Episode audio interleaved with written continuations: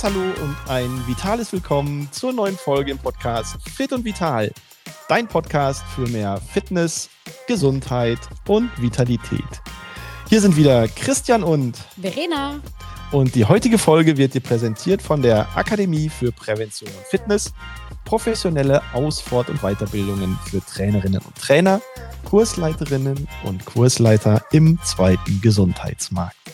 Ja, Verena, wir sind mal wieder einen Tag später dran. Aber das Shame hat Gründe. On me. Das Shame hat Gründe. on me. Shame Erzähl, on me. wo warst du gerade? Ich komme aus New York. Ich bin heute Morgen wieder gelandet, ihr Lieben. Und shame on me. Ich habe einfach, ich habe mein Headset vergessen und habe meinen Laptop nicht mitgenommen. Ich war völlig unorganisiert und es tut mir leid. Shame on me. Es ist definitiv diesmal mein Fehler gewesen. Okay, okay. Ja, es sei dir verziehen, du wirst es sicherlich wieder gut machen. Und ja, und Amerika, New York ist ja immer eine Reise wert. Aber da ist uns so ein bisschen oder dir vielmehr was aufgefallen, was wir heute zum Thema unserer Folge machen wollen, oder? Ja, es ist natürlich, ich nenne es mal selektive Wahrnehmung. Also wir hatten ja schon über das Thema gesprochen, was wir machen wollen. Und ich habe natürlich jetzt mal ein bisschen mehr drauf geachtet. Und Möchtest du das Thema erstmal sagen überhaupt? ja, stimmt. Wir wollen nämlich heute mal darüber sprechen, wie hängt denn eigentlich Bildung und Bildungsstatus mit der eigenen individuellen Gesundheit zusammen? Und ja, das soll unser Thema heute sein, Bildung und Gesundheit. Und da kommen wir dann einfach mal zurück zu deinen Erfahrungen, Erlebnissen und Wahrnehmungen, die du gerade auf deiner Tour in den USA gemacht hast.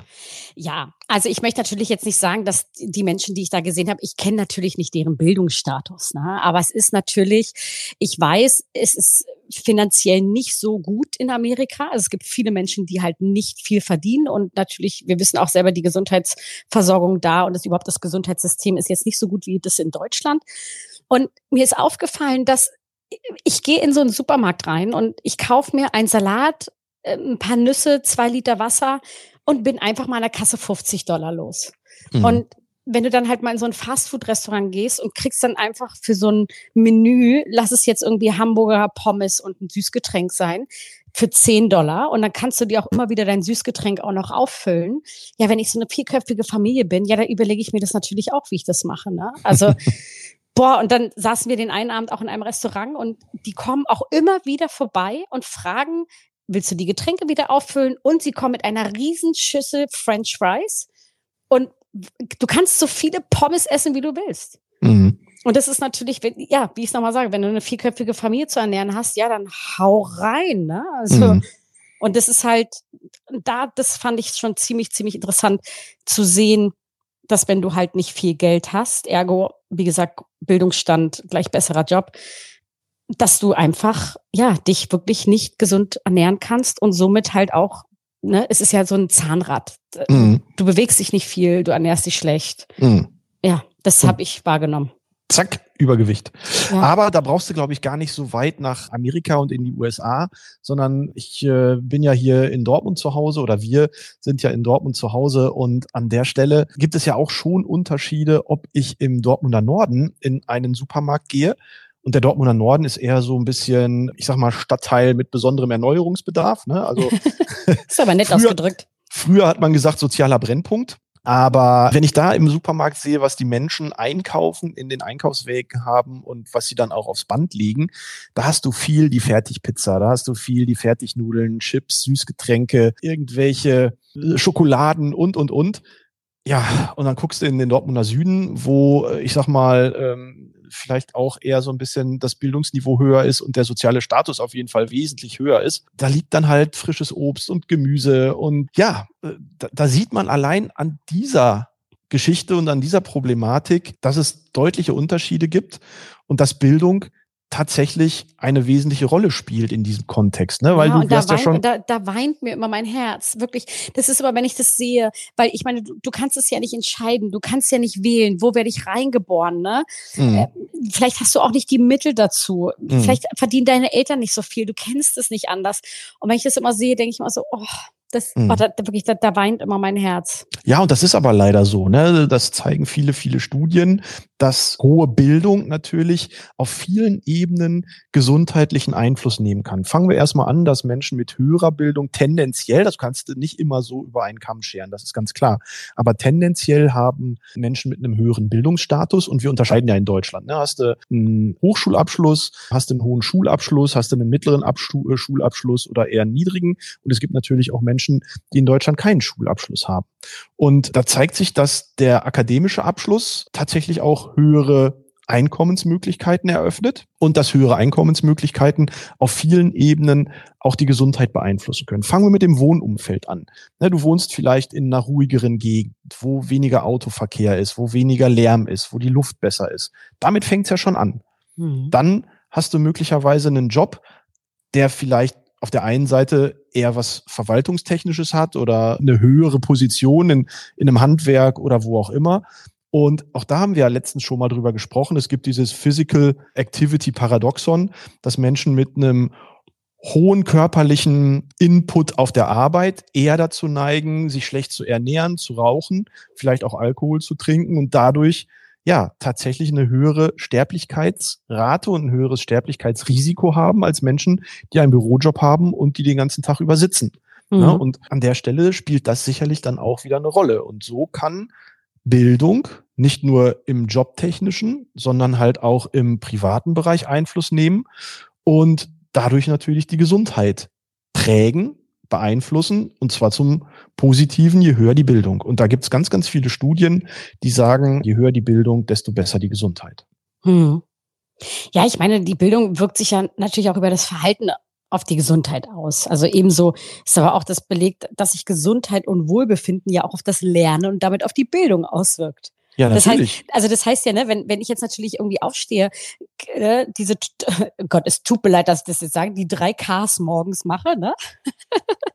also Kaffee, Kaffee, Kaffee Kippe, Kaffee, Kippe, Kippe, Klo, wir lassen es einfach mal, wir nennen es Klo, genau. Anstatt jemand, der morgens natürlich aufwacht und da aufsteht und erstmal natürlich sich die Zeit nimmt, sich hinsetzt, sein Joghurt mit seinem Müsli und seinem Obst isst. Mhm. Du, du startest ganz, ganz anders in den Tag. Ja, du hast natürlich eine ganz andere Energie dann auch, ne? Ja, und, richtig. Und, und, auch eine ganz andere Energie, teilweise um dich dann um die alltäglichen Dinge zu kümmern. Angefangen vielleicht mit Bildung, angefangen dann vielleicht auch mit jobtechnischen Dingen. Und deswegen ist es ja auch so, ne, wenn wir wissen, dass Bildung und Gesundheit eng zusammengehören, dann ist es natürlich häufig so, dass sich Präventionsangebote natürlich auch an Menschen richten, die einen schwächeren sozialen Status haben, um diese Gesundheitschancen, die der Sozialstatus hat, einfach auch auszugleichen.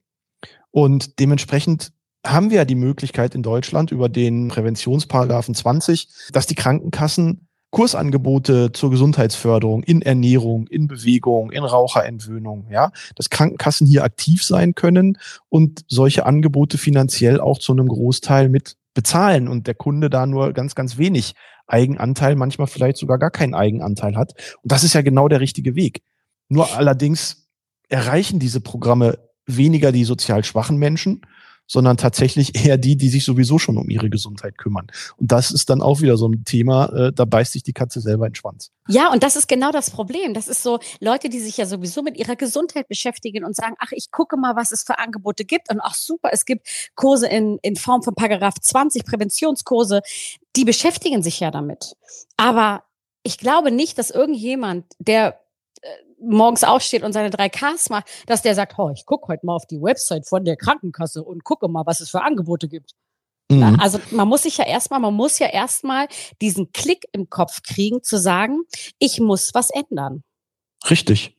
Ja.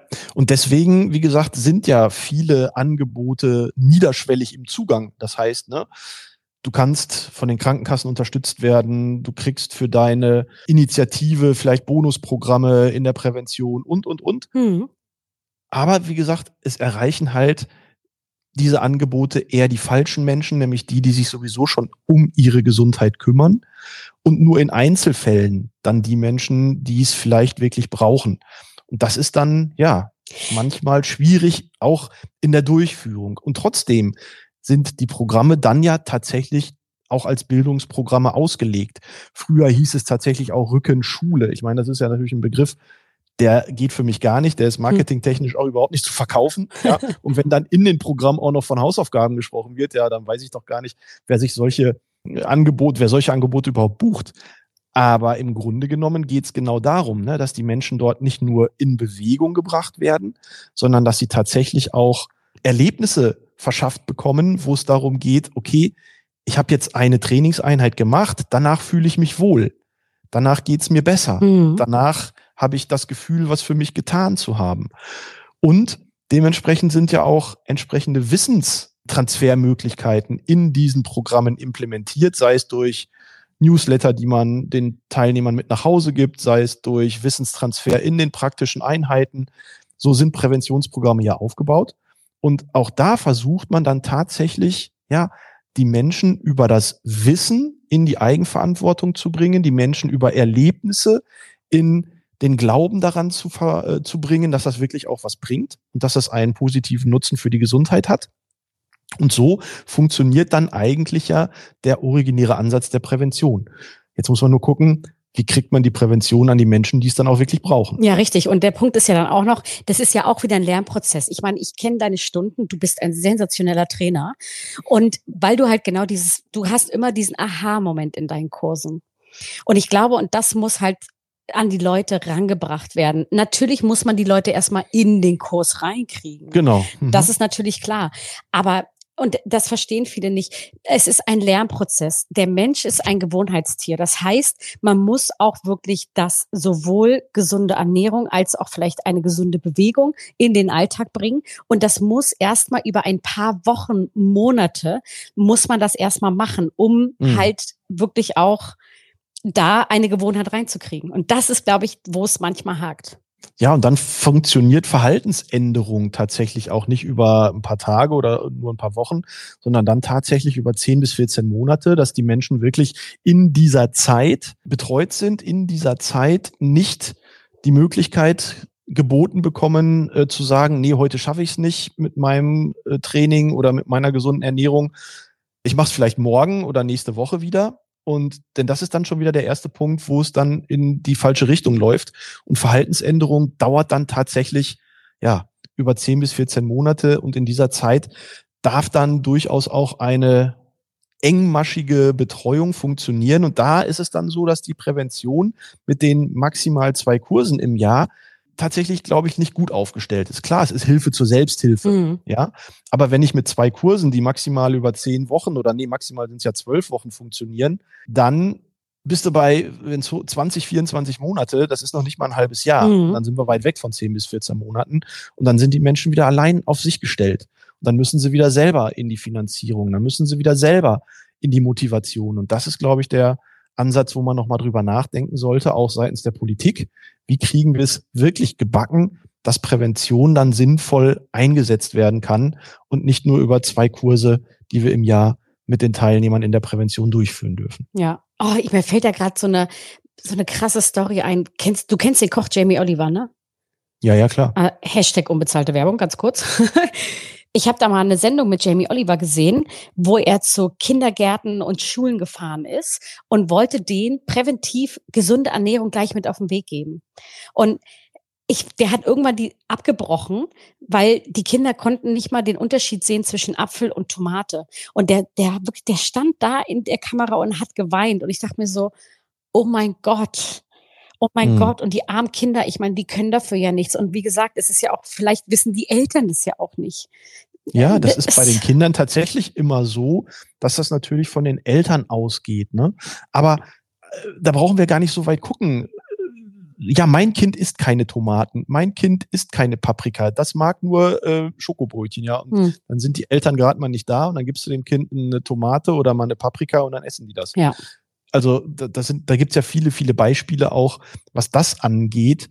Wo, und das hat wenig mit Bildung zu tun, sondern das ist dann einfach auch ein, ein Thema, was ganz andere Ursachen hat. Und da stehen dann oft die Eltern ähm, in der Pflicht, mit den Kindern vielleicht sich auch mal ein bisschen mehr, auch in Hinblick auf Ernährung und Bewegungsverhalten, ein Vorbild zu sein und sich damit zu beschäftigen. Ja, also wie gesagt, liebe Hörer, wir wollen jetzt hier nicht alle über einen Kamm scheren. Wir wissen, dass viele auch, die jetzt, sagen wir mal, vielleicht nicht so gut betucht sind, kann man das so sagen? Ja.